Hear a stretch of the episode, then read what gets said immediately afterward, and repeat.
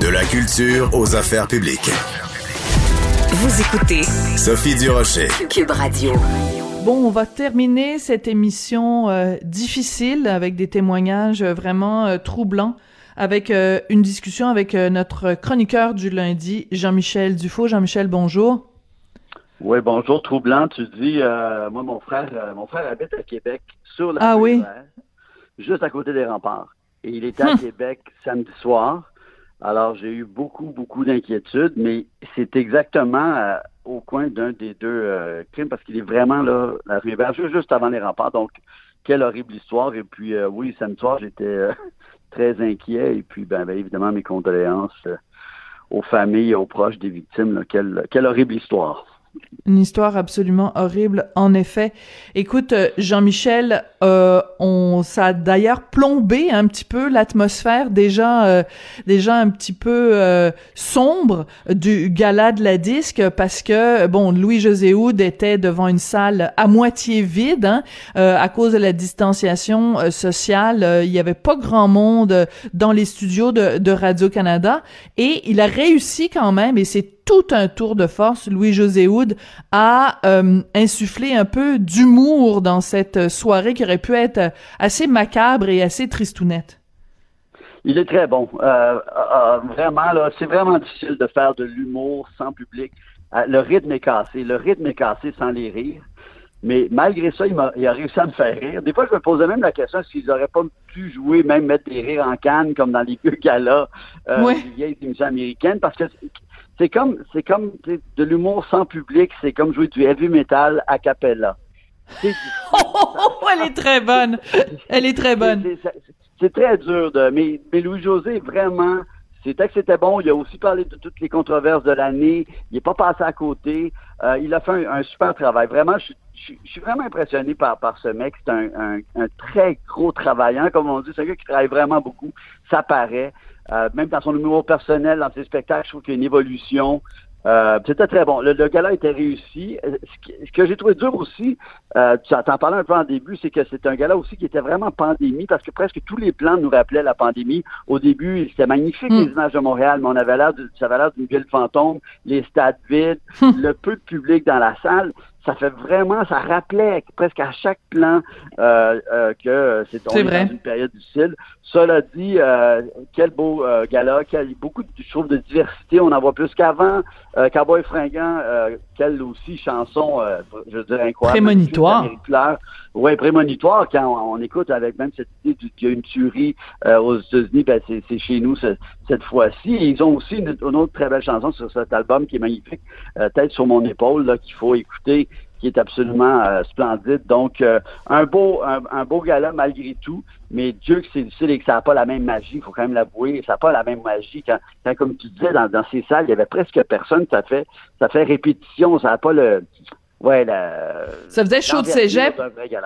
Ouais, ça faisait chaud de cégep, mais pas, c'est pas Ouais. du tout, du tout, du tout un commentaire sur la réalisation. Au contraire, magnifique, des plans de caméra splendides.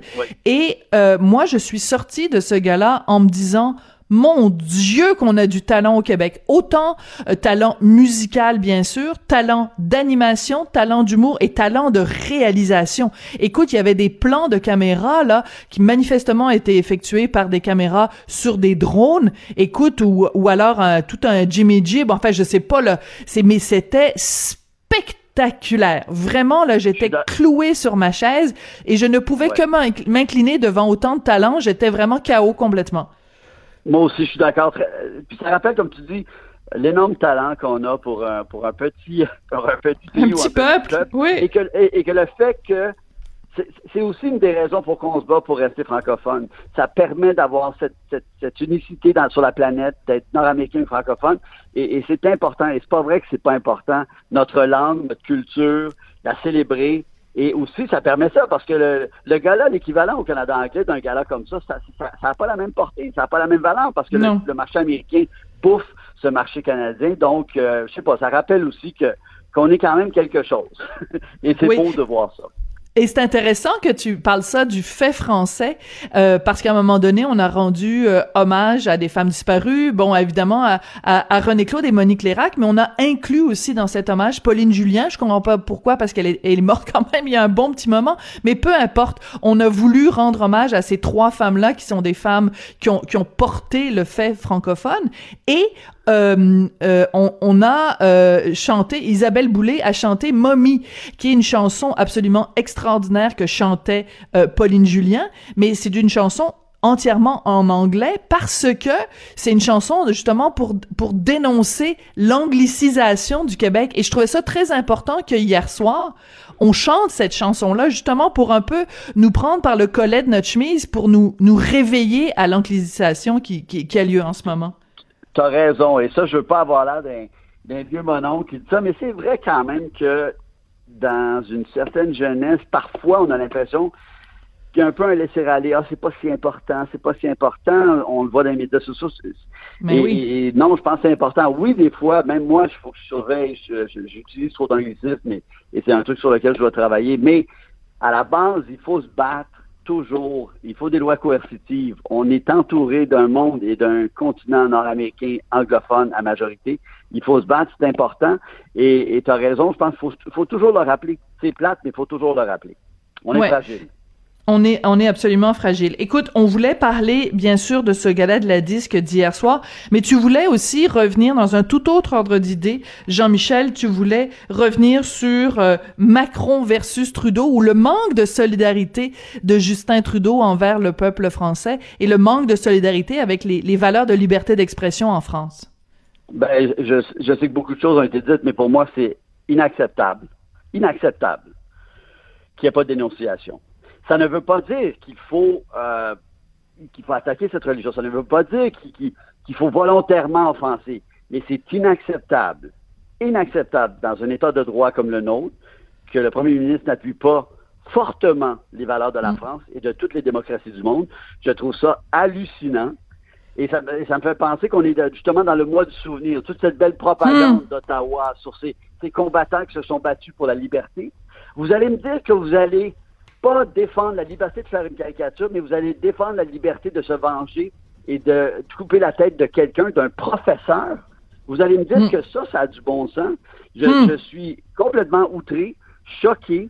Euh, je, n'en reviens pas euh, et, je suis très déçu. Et ça n'a rien à voir à l'homophobie, c'est par rapport à, la séparation de la de l'État et du droit à la liberté, la liberté de presse, la liberté de critiquer, et ce n'est pas une attaque contre les religions parce qu'on est justement un pays très, déjà très tolérant par rapport à toutes les religions. Et aussi, moi, je, tu sais, on en a parlé un petit peu, on parlait de Moi, je disais que j'étais plus agnostique qu'athée, mais à un moment donné, il va falloir que les athées et les agnostiques de ce monde se lèvent, créent un parti, créent une église d'athées et d'agnostiques et se battent parce que là, ça, ça, fait, là. Il n'y a personne qui a la vraie preuve. Et cette, c'est sûr que c'est de l'intégrisme religieux, mais personne ne sait exactement c'est quoi le grand mystère de la vie. D'être si certain et de ne pas pouvoir critiquer alors que, attends, là, on va seulement le savoir probablement quand on va mourir, et même là, on n'est même pas certain de le savoir. Je veux dire, ça me fait halluciner qu'il n'y ait pas eu plus de solidarité envers Macron. Mais par contre, tu vois, j'ai vu euh, ce matin dans, dans, le monde euh, hier que, que les Émirats arabes unis, oui. Euh, le ministre des, Affaires étrangères, euh, comprenait euh, ce que disait euh, Macron et montrait une ouverture et, bravo pour ça parce que sinon c'est vraiment non c'est vraiment déprimant et c'est déprimant ici qu'il n'y a pas eu plus de, de poignes pour pour appuyer la France. Absolument. Et, cette, manifestation ridicule à Toronto là ben, il y en a eu une à Montréal plus petite là mais oui c'est ça il y a une, une manifestation assez imposante à Toronto de gens pour dénoncer l'islamophobie de la France. Et à aucun moment on s'est pensé penché sur le sort horrible euh, des trois personnes qui ont été tuées à Nice et euh, ou sur le, sort sordide qui a été euh, réservé à Samuel Paty. Et je veux juste revenir sur Justin Trudeau brièvement. Dans son discours, il dit ben oui, la liberté d'expression a des limites et il faut pas offenser ou blesser les gens de façon volontaire. Mais je, je, veux rappeler à M. Trudeau, qui manifestement n'est pas au courant, à quel point de toute son histoire, Charlie Hebdo a passé son temps à rire de les religions. Exactement. Exactement. Et, et, de façon et de façon dégueulasse là. Je veux dire, c'est un, un, un, journal satirique bête et méchant et vulgaire. Et je, le dis avec toute amitié là. Je veux dire, moi j'ai ressorti. Les gens pourront aller voir sur ma page euh, Twitter.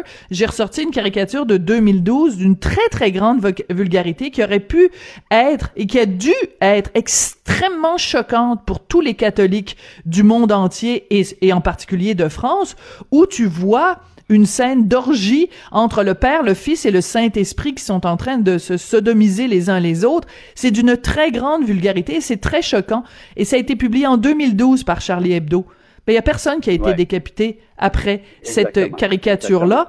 Et, si et si M. Trudeau veut condamner euh, les caricatures qui sont offensantes, ben les caricatures offensantes de Charlie Hebdo ne visent pas uniquement, bien au contraire, l'islam. Ah, absolument. Et, et, le clergé musulman. Oui.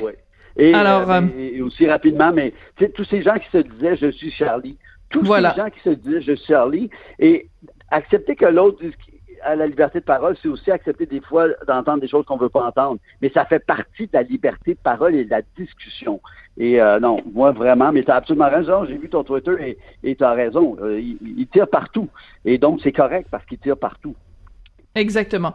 Et euh, des, chiffres aussi, quand il y a eu les attentats contre Charlie Hebdo en 2015, quelqu'un s'est penché sur les 521, parce que bon, il publie 52 fois par année, fois 10, ça fait 521, et il y a seulement 7 fois sur 520 où les unes concernaient l'islam, et il y en a eu 21 une, 21 couvertures de Charlie Hebdo où on riait du christianisme.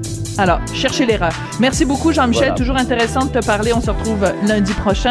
Jean-Michel Dufault, donc, et c'est comme ça que se termine l'émission. Je voudrais remercier Sébastien Laperrière à la mise en onde et à la réalisation et remercier Hugo Veilleux qui est de retour avec nous à la recherche. Merci beaucoup d'avoir été là, puis on se retrouve demain.